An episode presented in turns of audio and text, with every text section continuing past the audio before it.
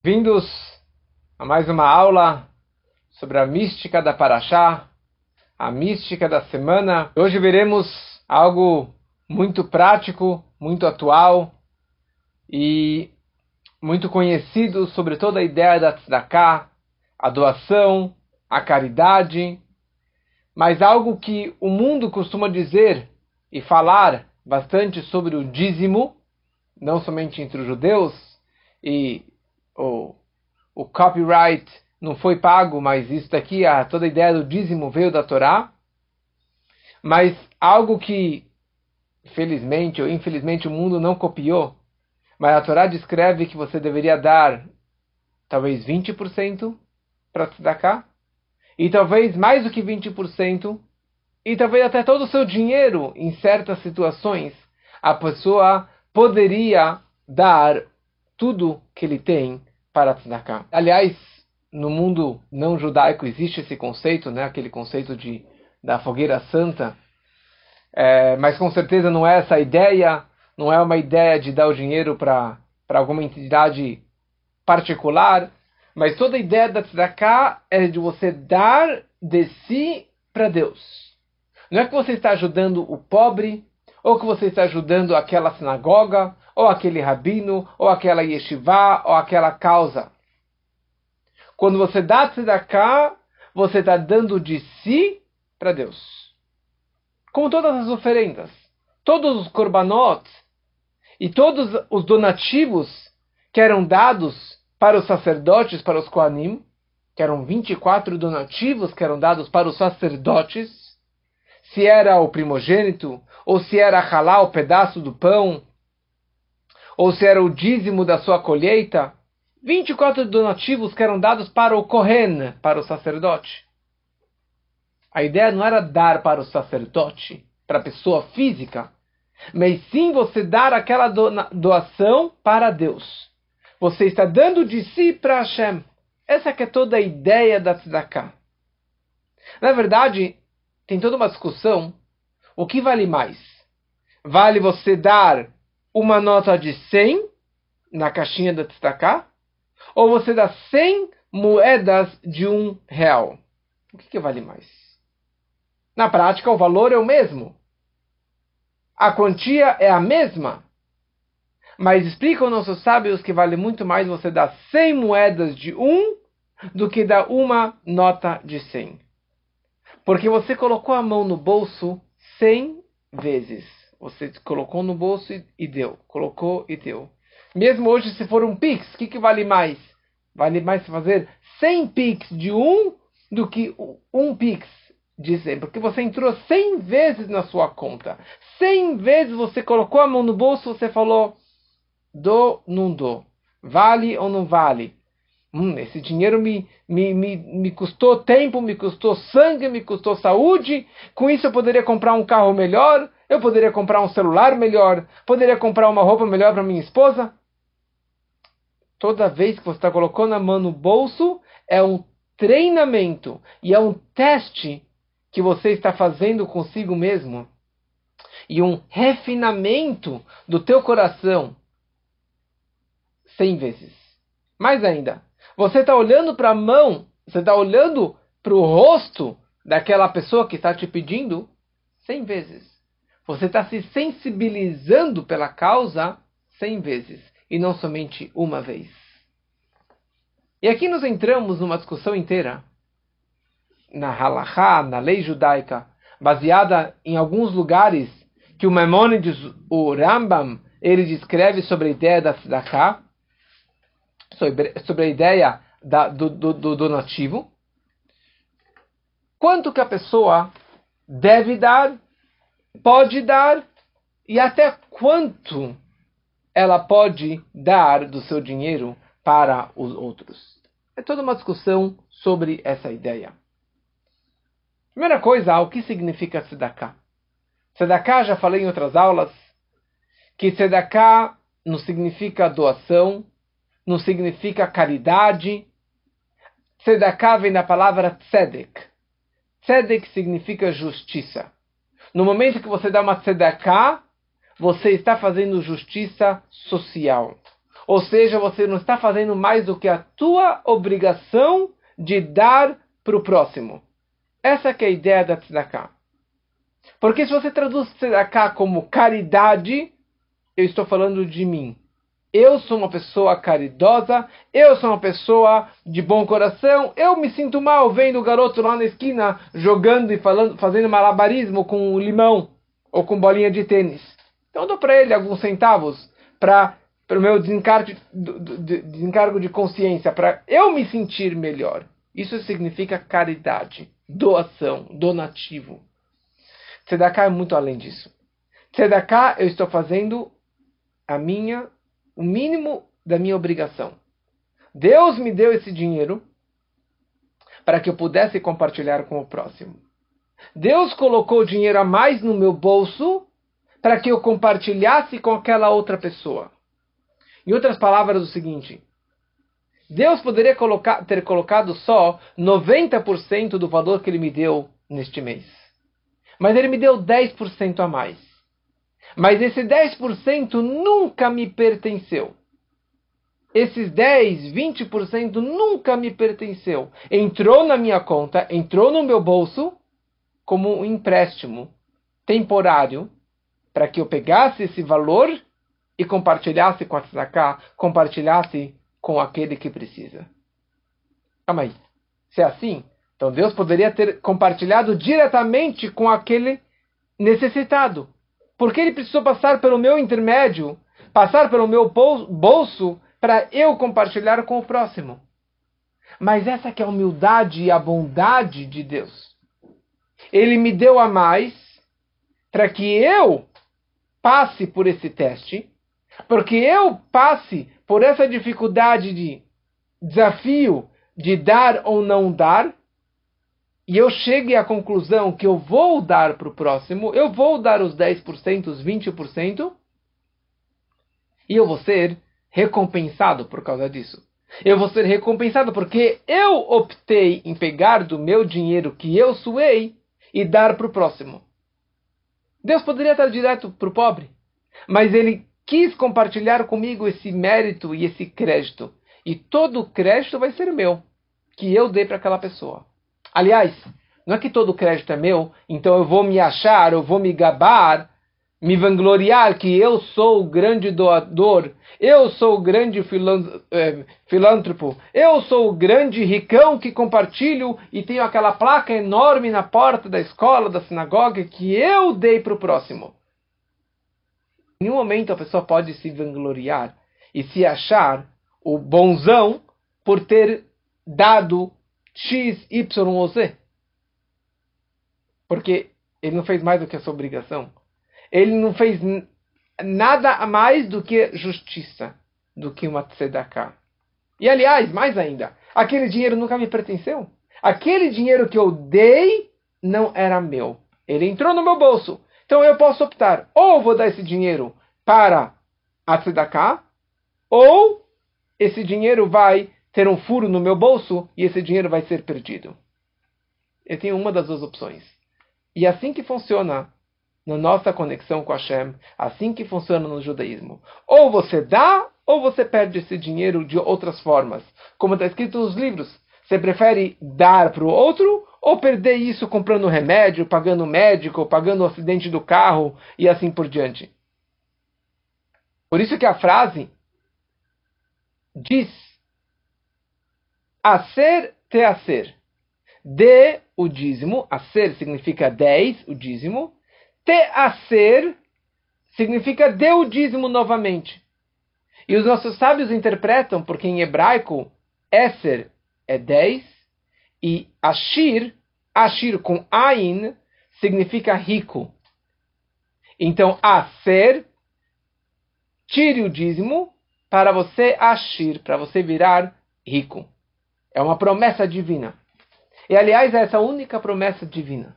É essa única mitzvah que Deus ele fala, você pode me testar, ou por favor, na verdade Deus ele pede, ele implora, Bechanuni nabezot. Por favor, me testem. Me teste nessa única mitzvah. Sabe qual é o teste? Dê que eu vou te devolver. Porque tudo aquilo que você vai dar para tzedakah, não, você não está perdendo dinheiro. Na verdade, é o maior investimento que a pessoa pode estar fazendo. No momento que você dá, você está dando não para o pobre, você está dando para Deus. Quando você empresta dinheiro para o pobre, malvela Hashem, você está emprestando dinheiro para Deus. E Hashem com certeza vai te pagar de volta. E ele sim vai te pagar com juros e correções. Por isso que a frase em português a gente fala tzedaka. Você dá e cá de volta o dinheiro. Por favor, me teste. Fale Deus. Fala Deus. Por favor, me teste nessa mitzvah.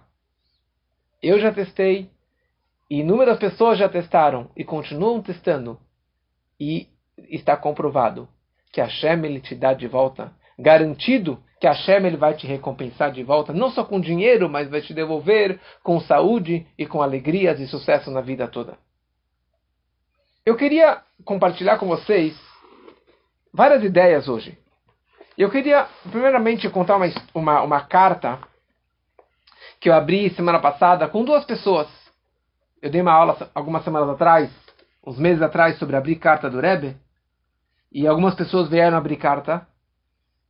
E incrível que todas essas cartas saem uma resposta correta que o Rebbe queria dar para aquela pessoa.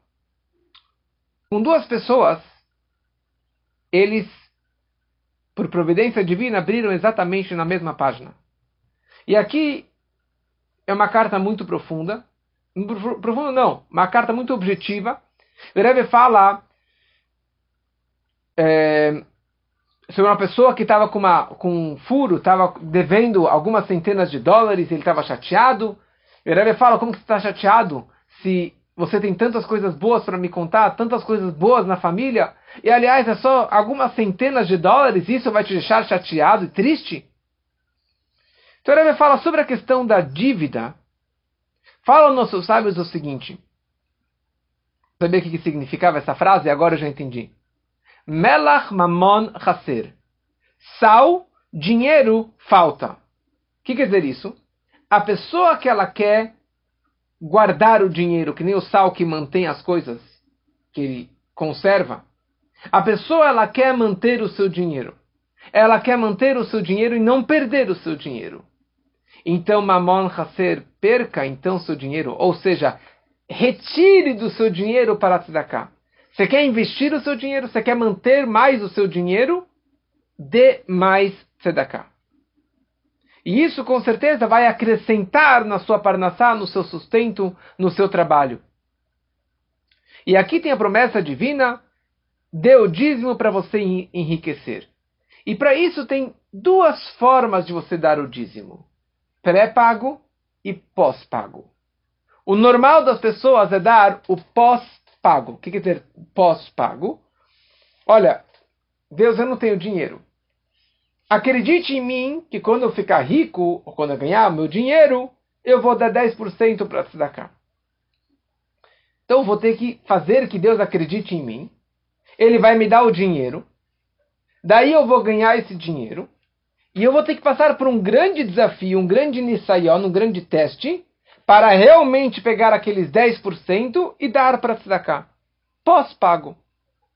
Fala o Rebbe, é melhor fazer da outra forma. Pré-pago. Ou seja, primeiro você dá a tzedakah, calculando quanto, projetando quanto você espera ou quer ganhar nesse próximo mês, nesse investimento, nesse trabalho.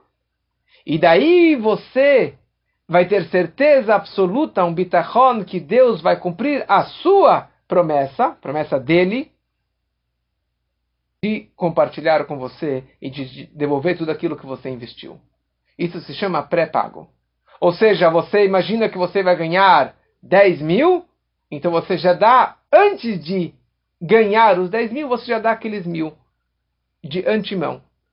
E você vai ver que isso acontece. Você dá aqueles mil e aqueles 10 mil vão entrar. Será que você quer ganhar aqueles 15 mil? Então dá 1.500 e Deus ele vai cumprir a promessa dele que ele vai te devolver aquilo, aquele dinheiro. Comprovado na minha vida e na vida de inúmeras e inúmeras pessoas que fizeram esse teste. Aliás, tem, um, tem uma carta do Rebbe que ele fala que esse tipo de negócio com Deus nós podemos fazer na véspera de Rosh Hashanah, no mês de Elul. No mês de Elul, você coloca no papel, você fala quanta tzedakah, quanto dízimo você vai dar no próximo ano. Então, todo mês eu vou dar X. Ou seja, você imagina que você vai ganhar mais e você vai poder doar mais. Então, você já se compromete de antemão, pré-pago, o quanto que você vai dar no futuro ano, no próximo ano. E isso, de novo, já está comprovado na minha vida, na vida de outras pessoas, que isso acontece e a de Deus ele vem. Mas o Rebbe fala, mais importante que você possa cumprir isso aqui com alegria e dar a tzedakah com alegria, que isso é o que vai realmente trazer essas boas notícias para a sua vida. Muito bom. Eu queria começar hoje, eu vou contar três histórias, é, um pouquinho longas, mas eu vou dar uma resumida. E esse shur estamos fazendo em Refuah Shlema, pela recuperação da Sara Batrachel, que ela tenha muito em breve um Refuah Shlema. Iremos falar hoje três níveis de tzedakah.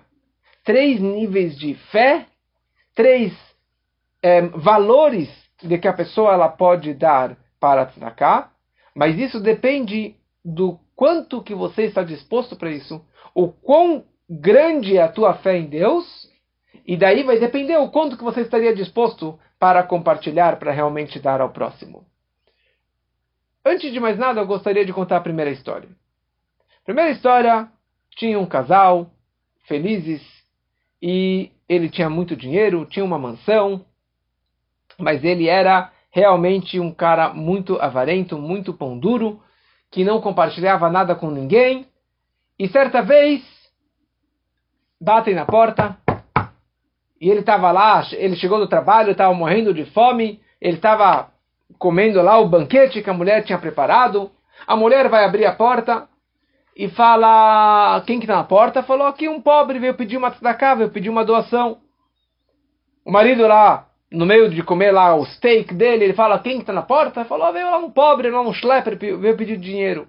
Ele vai lá na porta e ele envergonha o pobre Fala, você não tem vergonha de me atrapalhar na minha refeição, no meu banquete? Ele pegou pelo colarinho dele, jogou pelas escadas para baixo, e ele rolou a escada para baixo, machucou a perna. Sem falar uma palavra, ele se levantou e foi embora. E daí o homem volta para a mesa, fala para a mulher, falou, que chutzpah, que coisa é essa? Ele vem atrapalhar no meio da minha refeição? Passa um pouco tempo, e esse ricão, ele perdeu a fortuna, perdeu os investimentos, perdeu nos negócios, e ele começou a perder, perder, virou uma bola de neve, perdeu todo o dinheiro, e a roda que estava em cima, ele tava, foi para o fundo do poço, devendo dinheiro para o mundo todo, e entrou numa situação desesperadora.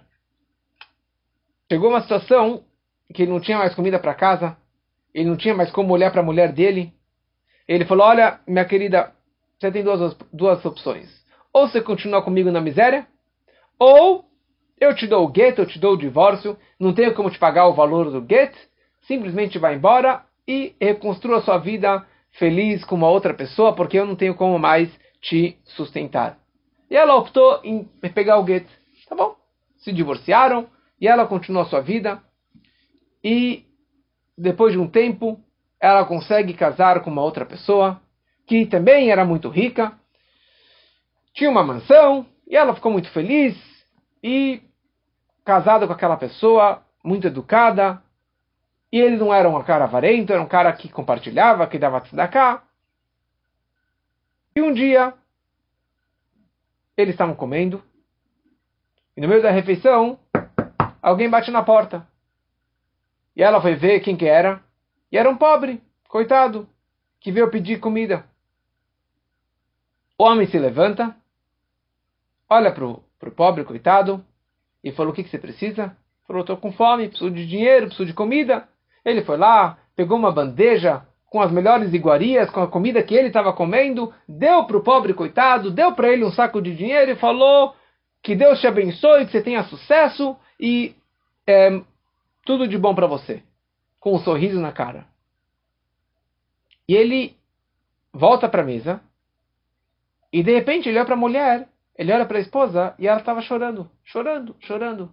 Ele falou, minha querida, o que aconteceu? O que você está chorando? Ela falou, olha, você sabe que eu era casada, né? Com uma outra pessoa antes que eu casei com você? Falou sim. E a gente tinha uma vida maravilhosa, uma vida muito boa, com muito dinheiro, com muitas alegrias. E de repente, tudo mudou. E tudo mudou porque uma vez a gente estava comendo e apareceu um pobre, bateu na porta, e ele deu um pontapé nele, envergonhou ele e mandou ele para fora. No dia seguinte ele perdeu todo o dinheiro. E daí fomos para a miséria. Falou, é, sinto muito uma situação, mas você já se separou dele de tanto, tantos anos atrás. E eu já dei para ele, tipo, eu e eu, mas eu não sou que nem o cara, eu não sou que nem seu primeiro marido, eu ajudei o homem. Falou, é, mas sabe por que eu estava chorando? Eu estava chorando porque o pobre coitado que acabou de bater na porta era o meu primeiro marido. E eu vi agora como que a roda girou. Ele era um ricão que estava afastando os pedintes, pedi afastando os pobres, e ele hoje virou um schnorre, ele próprio hoje está pedindo dinheiro. O marido ficou em silêncio por alguns momentos. Ela vira pra, ele vira para a mulher e fala: Olha, realmente a roda gira de, em todos os sentidos. Os que estão em cima caem para baixo e os que estavam embaixo sobem para as alturas. Eu era aquele pobre coitado que bateu na porta do seu primeiro marido. E eu que fui envergonhado e jogado escada abaixo. E eu fiquei quieto. E a partir daquele momento, eu comecei a ganhar dinheiro. E hoje estou aqui com essa mansão, com todo esse dinheiro. Então, essa é uma história verídica que descreve, na verdade, uma situação de uma pessoa avarenta, uma pessoa do mal, uma pessoa que não reconheceu que tudo aquilo que ele tinha pertencia a Deus. Então Hashem ele faz as rodas virarem e girarem para que as pessoas aprendam, aprendam a mensagem da sua vida. Então uma pessoa que está num nível como esse, e pessoas comuns vivem, talvez não de uma forma extrema como essa, de dar um pontapé e de ser mal educado e de envergonhar o pobre, mas, como eu disse antes, a ideia inicial de dar a tzedakah. Porque tzedakah, qualquer centavo é chamado de tzedakah. Agora estamos falando sobre o maaser, sobre o dízimo, de dar 10% daquilo que você ganhou neste mês. Você ganhou 10 mil, você vai dar mil reais para a tzedakah. E você, baseado numa explicação do Memônides, falando sobre donativos a Deus, uma pessoa que no passado existia uma coisa que chamava erhin. A pessoa falava: "O meu valor eu estou dando para o templo. O meu valor eu dou para Deus. O valor da minha vaca, o valor do meu campo eu dou para Deus." Então isso tem um limite. Você pode dar até 20%. 10% é o mínimo e você pode dar até os 20%. E você pode dar para o pobre aquilo que ele precisa. Então, é como a Torá descreve, Dei asher Aquilo que o pobre está precisando. No nível dele. Se ele era é, um rico e que está perdendo o dinheiro, você tem a obrigação de ajudar aquela pessoa. Você tem a obrigação de dar e compartilhar com aquela pessoa. O quanto que ela precisa. Tem uma pessoa que aqui está, que acabou de entrar na live, que ele salvou um vizinho que estava prestes a perder um apartamento que valia milhões. A, a empresa dele estava falindo e ele conseguiu arrecadar centenas de milhares para conseguir pagar a conta daquela pessoa. E ele salvou a vida dele. Ele manteve a vida dele. Ele conseguiu reerguer, conseguiu pagar o IPTU, conseguiu pagar, conseguiu pagar as contas e conseguiu refazer a sua fortuna. Esse é o primeiro nível. E a Torá fala que você tem que ajudar aquela pessoa. Mas quanto você tem que dar? Até um quinto. E nesse nível, descreve Memônides, você não pode dar mais do que 20%. E se você ultrapassar, e se você ultrapassar dos 20%, você é chamado de um Hassid Shoté, de um Hassid bobo, tolo. Ou seja, não é um comportamento é, correto de uma pessoa dar isso para o próximo. Por que isso? Aqui nós estamos falando sobre uma pessoa mesquinha, uma pessoa avarenta, uma pessoa pão dura, uma pessoa com coração de pedra. Interessante que em português a gente chama isso aqui como é, mão de vaca. Mão de vaca não é fechado dessa forma, certo? Mão, fecha, mão, mão de vaca deveria ser mão de cavalo, porque o casco do cavalo é totalmente vedado, fechado. O, a vaca é kasher, porque ela tem o casco fendido, né? ela tem uma abertura nos dedos, na, no casco dela. Então deveria ser mão de cavalo e não mão de vaca. Mas é uma expressão, não sei por que, que tem essa expressão mão de vaca. Mas de qualquer forma, uma pessoa que tem esse coração de pedra, essa insensibilidade pelo próximo, então ele precisa desse treino. Ele precisa amolecer o seu coração. Ele precisa massagear o seu coração e trabalhar com o seu ego, trabalhar com o seu dinheiro, trabalhar com a sua pessoa para poder se importar pelo próximo.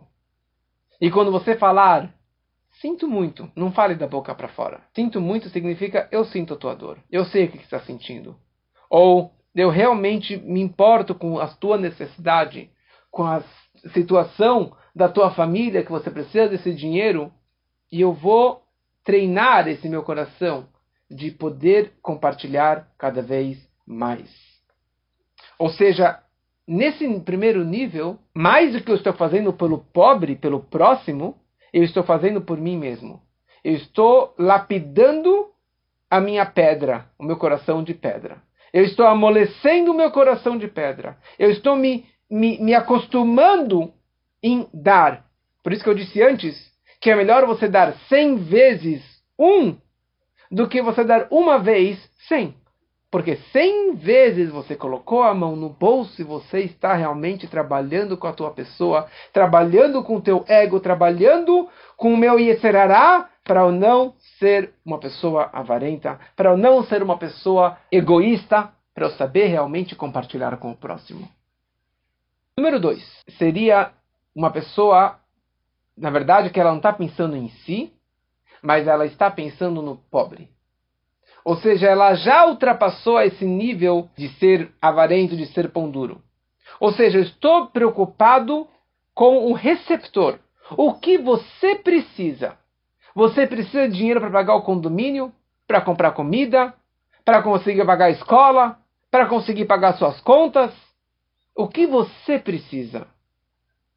Então, se ele precisa de roupa, então vou dar para ele roupa eu vou comprar roupa e isso vale como dinheiro, óbvio. Eu calculo do meu dízimo, eu estou dando roupa para aquela pessoa. Eu estou dando comida para aquela pessoa. Eu comprei aquela comida, não veio de graça para mim. Então, o desconto dos meus 10%, o desconto dos meus 20% que eu estou dando. Não precisa ser só é, é, é, dinheiro físico, pode ser Pix também, pode ser um cheque, pode ser comida, pode ser bebida.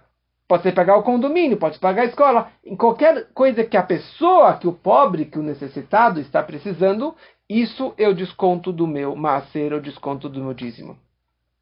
E uma situação como essa, tá, mas eu vou dar só mil reais, eu não vou satisfazer a situação do próximo.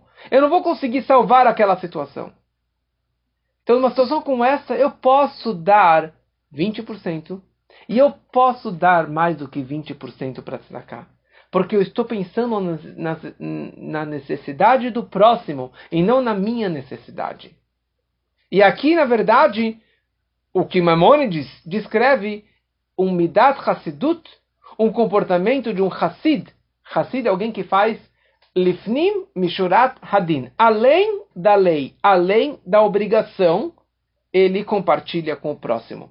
A lei fala o mínimo é 10, o melhor, o correto é 20% eu sou um Hassid, E Hassid não, não começou desde o Baal Shem Tov. Hassid vem desde a época da Gemara. Hassid é aquele que ele faz chesed, ele faz bondade. Ele faz além da sua obrigação, ele pode dar mais do que 20%. E repetindo a frase que eu disse antes, se você der mais do que 20%, você não está perdendo nada. Pelo contrário, é o maior investimento que você pode estar fazendo. Se você der mais do que 20%, você está dando para Deus e Deus vai te dar isso aqui de volta. Assinado embaixo. Comprovado por inúmeras pessoas. Se você passar do seu limite dos 20%, você está fazendo um chesed para o pobre, para Deus, e Deus ele vai te devolver aquilo que você investiu, aquilo que você deu para o próximo. Então isso aqui já é um segundo nível. E para esse segundo nível, eu gostaria de contar uma história muito, muito bonita. História muito longa, mas eu vou tentar resumir um pouquinho ela. Na Cracóvia, muitos anos atrás, tinha uma comunidade judaica muito, muito grande lá na Polônia. Isso era antes do Holocausto, era uma comunidade muito grande. E tinha lá um ricão, extremamente rico, o cara mais rico da cidade. Ele chamava Israel. E o apelido dele era Israel Goi. Todo mundo chamava ele de Israel Goi. Goi quer dizer um não judeu. Por que ele tinha esse apelido? Porque ele era um cara mais pão duro da cidade. Qualquer pessoa que batia na porta dele, ele nem abria a porta, não dava nem um centavo, nem para noivos, nem para pobres, nem para as escolas, nem para os rabiros, nem para as sinagogas, para nada, para ninguém. Ele, qualquer pessoa que batia na porta, ele falava: vai em paz, vai, vai, vai, vai para a vida. Tipo, não era mal educado, mas ele não dava nenhum centavo para ninguém. O povo judeu tem no DNA dele duas características conectadas com doação. Bnei Israel, eles são é um povo rahmanim, é um povo de rahamim, de compaixão, de misericórdia, de compaixão, de realmente de ter essa sensibilidade pelo próximo. Vegomlei Hassadim é um povo que faz chesed, que faz bondade, que tem institutos de ajuda pelo próximo, de todas as crenças, de todas as formas, se é com roupa, se é comida, se é com dinheiro, se é empréstimo de dinheiro, se é todo tipo de donativo. Se você for ver, na nossa comunidade existem dezenas e dezenas de instituições de ajuda ao próximo. E esse homem não dava nenhum centavo para ninguém. Então, de tanta raiva que tinham contra ele, as pessoas apelidaram ele como Israel Goi. Ele, o nome dele é Israel, mas por outro lado ele é um Goi. Ele não é um judeu. Aqui não pode ser um judeu da nossa comunidade. Bom, ele já estava nas últimas. E ele não teve filhos a vida toda. Ele estava prestes a morrer. Ele chama a Hebra Kadisha os responsáveis pelo cemitério. E, eles fala, e ele falou: Olha, eu vou morrer e eu, eu preciso é, falar com vocês. Já contratei alguém para fazer o Kaddish por mim. Eu só peço para vocês reservarem um local lá no cemitério. E eles, quando estavam chegando na casa deles, falaram: Bom, agora a gente vai realmente arrancar o dinheiro dele para conseguir pagar todas as contas que ele não pagou a vida toda. E eles falaram: Bom, não tem problema. A gente já sabe que o, o metro quadrado do Butantã, lá do Hebra Kadisha, é o lugar mais caro, é o metro quadrado mais caro. Mas eles viraram para ele e fizeram uma fortuna, cobraram uma fortuna. Pediram para ele mil moedas de ouro. Você quer ter um buraco lá no, teu, no, no, cemitério? Mil moedas de ouro. E ele ficou bravo, falou, como assim? Que negócio é esse? Como que você vai cobrar essa fortuna? E, ele, e eles falaram: Olha, sobre o que eu fiz a minha vida, fiz ou deixei de fazer, eu vou ser julgado lá nas alturas. No tribunal celestial. Deus ele sabe o que, que eu fiz e o que, que eu deixei de fazer. Agora, sobre o valor que estão pedindo, isso aqui é um valor absurdo. Eu estava pensando em pagar 100 moedas. O meu máximo que eu posso pagar é 200 moedas de ouro. E aqui, estão, aqui está o dinheiro, e eu quero que vocês me enterrem e os caras estavam saindo, eles chateados, indignados, mas não podiam é, recusar para enterrar um judeu. Quando estavam saindo de casa, ele falou: Só tenho um pedido para vocês. Na minha lápide, vocês vão gravar na minha lápide que aqui jaz Israel Goi. Coloquem, meu nome não é só Israel, meu nome é Israel Goi. Ok? Eles saíram, logo na sequência ele faleceu. E foram lá, pegaram o, o caixão dele, assim, sem nenhuma vontade, foram lá para o escanteio, lá para o cantinho do cemitério, sem mal tinha minhá, não tinha dez pessoas, ninguém foi lá fazer discursos e falar é, da pessoa, simplesmente enterraram ele e na lápide eles gravaram Israel Goi. E pronto, acabou a história. Passa alguns dias, bate na porta do rabino um pobre que nunca pediu para ele. Falou: Olha, desculpa, rabino, mas eu não tenho dinheiro para pagar minhas contas. Eu não tenho dinheiro como pagar é, para minha família. O que, que eu faço? O rabino foi lá, pegou da caixinha de destacar que ele tinha para ajudar as pessoas e deu para aquela pessoa. Passa dois minutos, bate uma mulher viúva, fala: Desculpa, rabino, preciso de dinheiro para o Shabat. Ele deu mais um dinheiro. E assim, uma fila começou a se montar na frente, da, da, na porta do rabino. Ele, de repente, a caixinha que ele tinha lá um dinheiro reservado, aquele dinheiro sumiu. Ele pegou da carteira dele, começou do, do dinheiro da carteira dele. Até que o dinheiro dele também acabou. Ele não entendeu o que aconteceu. Ele foi falar com o Gabai de Tzedakah, com o responsável que é, arrecadava donativos pela comunidade. E ele foi ver que na porta dele também tinha uma fila de pessoas pedindo. E todo o dinheiro que ele tinha também terminou. E assim foi dia após dia, dia após dia. E, e, e eles falaram: Uau, o que aconteceu? Nunca aconteceu uma situação como essa. Eles se juntaram e foram descobrir que isso começou logo após o falecimento do Israel Goi. E o que está acontecendo?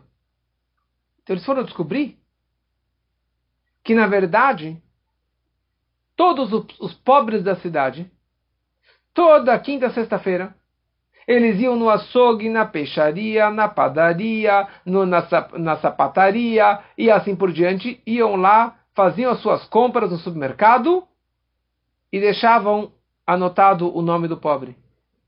Quando que era domingo, um responsável sigiloso desse Israel Goi, desse ricão, ele chegava na padaria, na peixaria e qual é a conta? E pagava o dinheiro sem saber para quem e de quem que vem esse dinheiro. E assim se comportou a cidade toda, durante anos e décadas e décadas. E ninguém nunca soube que aquele dinheiro vinha do Israel Goi. Que, aliás, a, a mais bela e mais valorosa é quando que você dá, você não sabe para quem você está doando e a pessoa não sabe de quem está recebendo. Essa é a tzedakah mais bonita. Porque eu não me vanglorio, não me me acho o do grande bom, bom, bonzão, o grande doador, porque eu estou te ajudando, e o receptor, o pobre, não se envergonha ao receber esse dinheiro de mim. Essa que é a tzedakah mais bonita. E foi isso o que o Israel Goy fez durante décadas e décadas. Todo mundo morreu de vergonha. Rabino, principalmente. Eles foram até o cemitério, pediram desculpas em público do Israel Goi, de tudo que eles acharam e falaram sobre ele. E o Rabino ordenou que na lápide dele acrescentassem uma palavra, a palavra Kadosh, santo, que é uma frase que a Torá descreve que Israel Goi Kadosh. Israel, o povo de Israel, é Goi, é um povo, Kadosh, santo na terra. Então ele virou, agora o nome dele virou Israel Goi Kadosh, Israel, o povo santo, que na verdade era o grande elogio e louvor sobre ele. Então isso representa um segundo nível de tzedakah, que você ajuda o próximo, e você pensa no próximo, e você compartilha de tudo que você tem, mas aqui tem um limite. Você não pode dar todo o seu dinheiro. Porque a paraxá dessa semana, que por isso que estamos é, estudando isso nessa semana, a Torá, na Parashá de Bechokotai, a Torá descreve que a pessoa ela pode dar para Deus, fazer essa, essa consagração das suas posses, de suas posses, mas não todas as suas posses. Mikola Sherló e não Kola Sherló. Então a pessoa não pode dar 100% do seu dinheiro para cá, mas ele pode dar, em certas situações, ele pode dar realmente grande parte do seu dinheiro mas não a tal ponto dele dar e agora ele vai ficar com fome e ele não vai ter dinheiro para compartilhar para sua própria família. Isso já não. Então tem o um limite. Você quer dar mais do que 20%? Pode dar, garantido que Deus vai te devolver, mas não torre todo o seu dinheiro para compartilhar com o próximo. E aqui nós entramos no terceiro nível. O Alter Ebe, o autor do Tânia, ele escreve em dois lugares no Tânia, no no Igeret HaTshuvah. Ele descreve que a pessoa ela pode dar todo o seu dinheiro para cá. Em qual situação? Pessoa que pecou. No passado, se fazia muitos jejuns. A pessoa ela pecou, ela errou, ela fez coisas erradas pelo judaísmo. Então ele fazia um, jejuns para espiar as suas transgressões. Na época do templo se traziam os sacrifícios, as oferendas. Depois da destruição do templo, durante mais de um milênio, as pessoas eram mais fortes, aguentavam melhor o jejum, então eles jejuavam dezenas de jejuns para conseguir limpar cada tipo de transgressão específica que ele fazia. Hoje, hoje já décadas ou mais do que um século, tá, mais do que 200 anos, as pessoas já são mais fracas, mais debilitadas e não aguentam mais o jejum. Já basta aqueles jejuns tradicionais que a Torá nos descreve. Então você pode trocar um jejum por dinheiro, por tzedakah. Ao invés de jejuar, você estaria dando mais tzedakah. E essa tzedakah seria uma expiação, uma limpeza, um pidió, um resgate da minha alma, uma limpeza da minha alma. Então, se a pessoa ela sabe que ela tem coisas erradas que ela fez na vida, transgressões que ela fez durante a sua vida, e ela se importa com isso, então ela pode dar muita e muita tzedakah, a tal ponto que ela poderia dar todo o seu dinheiro para tzedakah. Mas aqui precisamos entender. E a, e a frase que o Alter descreve, eu vou falar essa frase com uma música que eu aprendi na Argentina. וכל אשר לאיש, וכל אשר לאיש, ייתן ביד נפשו. Tudo que a pessoa ela tem, ela pode dar pela sua alma, para espiar a sua alma, para consertar a sua vida, para resgatar a sua alma de uma, de uma transgressão que ela possa ter feito durante a sua vida. Então, isso aqui é o número 3. É o, é o, é o level number 3. Ou seja, o primeiro nível é uma pessoa avarenta, uma pessoa pão dura, pessoa coração de pedra. Então, ele dá no máximo até 20%, que é um treino que ele vai dar inúmeras vezes para treinar e para amolecer o seu coração. O segundo nível que ele pode dar mais do que 20%, se ele é um Hassid, não tudo, mas ele pode dar mais do que 20%, é quando ele já está pensando no pobre, ele está pensando na necessidade do necessitado. Aqui é um terceiro nível. Ele não tem coração de pedra, ele pensa no próximo, ele pensa no pobre, mas aqui ele está num nível muito mais elevado. Que ele está querendo resgatar a sua alma, purificar a sua alma, lapidar a sua alma de alguma coisa que ele te, possa ter feito errado. E aí ele pode dar todo o seu dinheiro para se dar cá. Por quê? Porque se Deus nos livre, a pessoa está em apuro financeiro, está em apuro de saúde, ele precisa pagar uma, uma cirurgia que custa centenas de milhares, ele iria arrecadar aquele dinheiro, pegar o empréstimo para conseguir fazer aquela, aquela, aquela cirurgia para salvar a sua saúde, para salvar a sua vida, para salvar a vida do seu pai. Quem que não estaria disposto em dar todo o seu dinheiro, toda a sua casa, toda a sua fortuna para salvar a vida de um filho? Isso para salvar a vida física. Mas uma pessoa que se importa com a vida espiritual, que se importa com a sua espiritualidade, com a sua alma, então para salvar a sua alma, para salvar a sua alma de alguma mancha que ele possa ter feito no passado, então ele pode dar todo o seu dinheiro. Ele pode compartilhar com o próximo, com tudo, porque a minha vida vem antes dos outros. A pessoa que eu primeiro preciso ajudar é a mim mesmo. Então, se eu, tô, se eu realmente me importo com a minha alma, com a minha vida, então eu poderia compartilhar tudo aquilo que eu tenho para me purificar, para realmente é, salvar a minha vida de uma, dessa situação. Mas tem que ser um grande Hassid para viver dessa forma. Tem que ser uma pessoa que está no nível muito elevado para conseguir realmente viver dessa forma e praticar isso. E aqui tem uma terceira história, que é a história de Rav Zusha de Anipoli, um grande, grande Hassid, colega do Alter Rebbe. Rav Zusha de Anipoli era uma pessoa extremamente pobre. E a esposa, pessoa muito simples, não reclamava, mas um dia ela estava chateada que ela queria uma roupa nova, os trapos lá, roupa velha, já estava totalmente com cheio de remenda. Ela queria, ela queria uma roupa nova. Ele foi lá, pegou um empréstimo e deu esse dinheirinho para a esposa. Falou, minha querida, está chegando o Shavuot, está chegando as festas, que aliás tem uma mitzvah de dar antes das três festas uma roupa, um presente, uma joia para a mulher, para ela ficar feliz. Ele deu esse dinheiro para a esposa. A esposa foi lá, contratou um alfaiate, pegou as medidas e depois de alguns dias ele volta com a roupa para entregar para a mulher. Ok? E depois ele encontra o marido, Rebzush, encontra com a esposa e vê que ela estava chateada novamente. Ela falou, minha querida esposa, o que, que está chateada? Eu te dei a roupa, te dei o presente, que está chateada?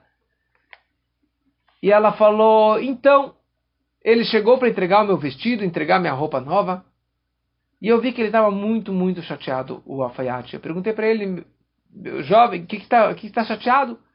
Falou, olha, minha filha noivou, ela vai casar e eu não tenho dinheiro para comprar vestido para minha, minha filha, tá? E quando o meu genro, meu futuro genro, o noivo, viu eu fazendo essa roupa linda que a, que a senhora me deu o tecido, ele ficou muito empolgado, falou: Ó, oh, que legal que ela, minha, minha, minha esposa, minha futura esposa, vai ganhar um enxoval, vai ganhar uma roupa bonita. E eu falei que na verdade isso aqui é para uma cliente, não é para minha filha. E meu genro ficou muito bravo, ficou muito furioso. Que negócio é esse? Que ela não vai ganhar nenhum vestido. E eu não sei o que fazer, porque eu não tenho dinheiro para comprar tecido para dar para minha filha. A Rebetz, a esposa do Rebzusha, ficou tão sensibilizada que ela vira para o alfaiate e falou: pegue isso e dê para sua filha presente de casamento.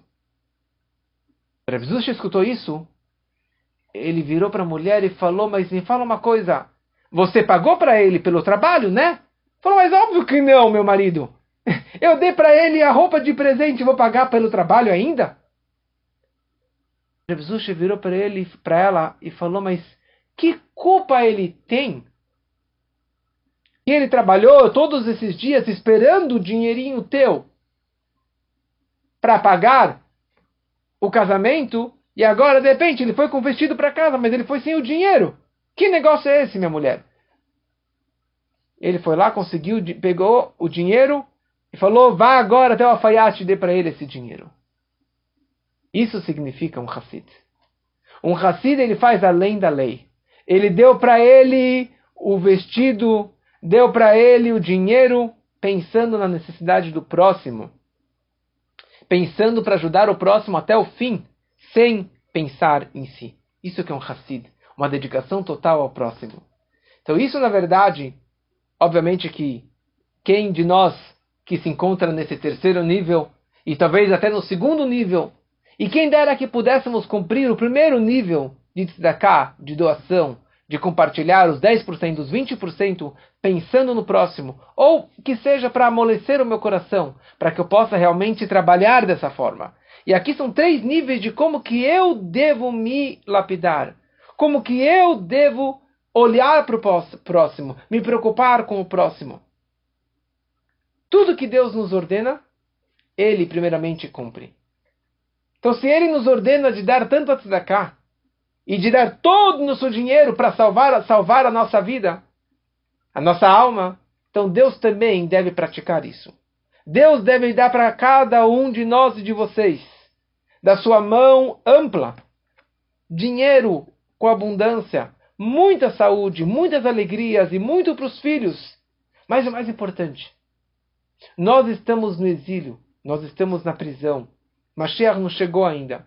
Nós estamos com fome, estamos com passando necessidades físicas, mentais e espirituais e judaicas.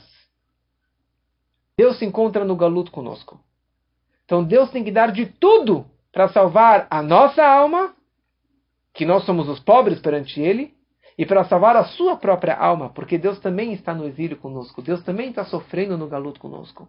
Então que Deus possa fazer daqui, em breve, nos tirar desse exílio, tirar desse sofrimento com a vinda de Mashiach, e aí sim não haverá fome, não haverá guerra, não haverá pobreza, e todas as iguarias estarão abundantes na terra e no mundo, como o pó da terra, porque a presença divina estará revelada para todos, e que assim seja muito em breve, se Deus quiser. Uma boa noite para todos. Que bom! Senhorão, bem-vindo. Pode abrir seu microfone se quiser.